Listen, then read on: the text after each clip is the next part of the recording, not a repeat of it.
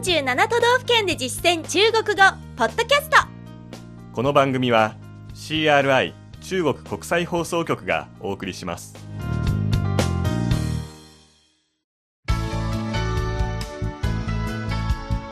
大家好。皆さんこんばんは。47都道府県で実践中国語第101課です。ご案内は私張井関東梅田健です。この講座では日本の各都道府県で出会う中国人との会話を目標に学んでいきます。今月は新潟県に関する内容を勉強しています。基本情報とグルメに続き今回は観光スポットを取り上げます。新潟には温泉アウトドア体験型レジャーアートなどなど様々な楽しみが揃っています中国語で新潟の面白さを伝えられるようになりましょうでは本文を聞いてください。張さんが新潟に来たばかりの中国人の役で私が現地に住む日本人の役です。在新系有推荐的温泉吗？月冈温泉。对皮肤特别好。那条温泉街也很适合散步。有什么景点吗？不仅有足浴和手浴还有日本最难喝的温泉。温泉水能喝？对一定要尝一尝。此外那里还能品酒体验烤鲜贝等等。では今の会話を日本語で聞いてみましょう。新潟でおすすめの温泉はありますか？月岡温泉お肌にとてもいいですよ。あそこの温泉街は散策にとても向いています。何か観光スポットがあるんですか？足湯と手湯があるほかに日本一まずい温泉もあります。温泉水って飲めるんですか？はい。必ず試してみてください。またそこではお酒の試飲やせんべいの手焼き体験などもできますよ続いて重要な単語の確認です。張さんの後に続けて発音してください。まずは月岡温泉。月冈温泉。月冈温泉。皮膚お肌。皮膚？皮膚？温泉街。温泉街温泉街。散歩。散策。散步散步足湯。足浴足浴手湯。手浴手浴飲み物がまずい。難喝難喝。ちなみに食べ物がまずいは難吃。難吃。と言います。そしてお酒を味わう試飲する。品酒。品酒。さてここで本文では触れなかった他の新潟の観光スポットも見てみましょう魚のアメ横と呼ばれる海産物市場です。寺泊魚の市場通り。四博魚市。四博魚市。日本三大峡谷の一つです。清津峡。青金峡。青金峡新潟の伝統と芸術の宝庫です。北方文化博物館。北方文化博物館。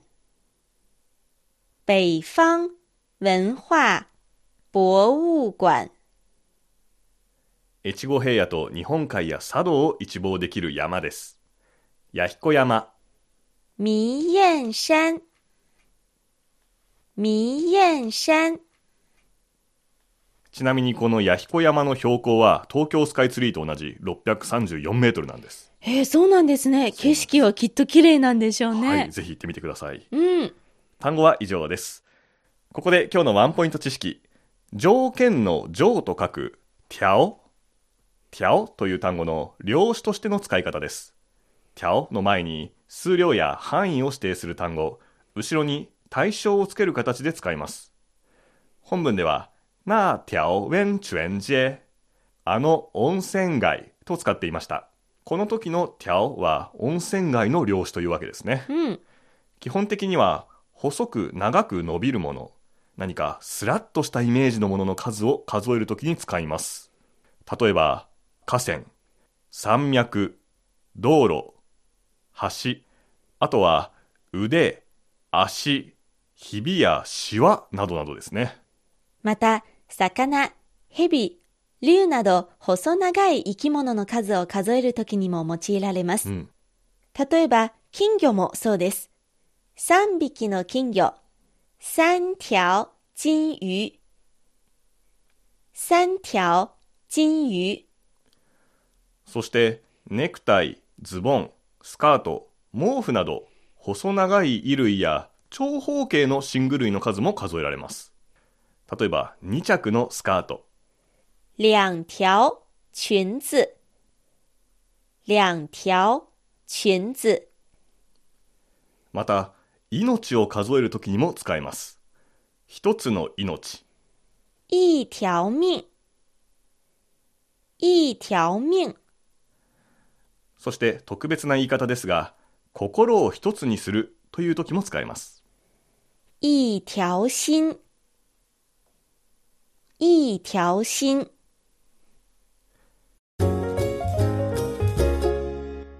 それではもう一度本文を聞いてください新潟でおすすめの温泉はありますか？在新系有推荐的温泉吗？在新系有推荐的温泉吗？月岡温泉。お肌にとてもいいですよ。月冈温泉。对皮肤特别好。月冈温泉。对皮肤特别好。あそこの温泉街は散策にとても向いています。那条温泉街也很适合散步。那条温泉街也很适合散步。何か観光スポットがあるんですか？有什么景点吗？有什么景点吗？足湯と手湯があるほかに不仅有足浴和手浴，不仅有足浴和手浴，日本一まずい温泉もあります还有日本最难喝的温泉，还有日本最难喝的温泉。 温泉水って飲めるんですか？温泉水能喝？温泉水能喝？はい必ず試してみてください对，一定要尝一尝。对，一定要尝一尝。またそこではお酒の試飲やせんべいの手焼き体験などもできますよ此外，那里还能品酒、体验烤鲜贝等等。此外，那里还能品酒、体验烤鲜贝等等。今日の授業はここまでです。次回は新潟編の総合復習ですどうぞお楽しみにここまでのご案内は私、張井関と梅田健でした。それでは学習進歩再见。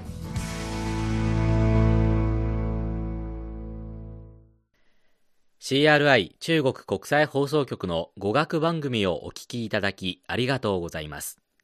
レッスンの本文やポイントは CRI のホームページでご覧いただけます。詳しくは CRI 日本語で検索してください。また、CRI の日本語放送は Facebook と Twitter でも情報を発信しています。最新ニュースや中国の豆知識、かわいいパンダの写真まで内容盛りだくさん。Facebook と Twitter で CRI 日本語と検索してください。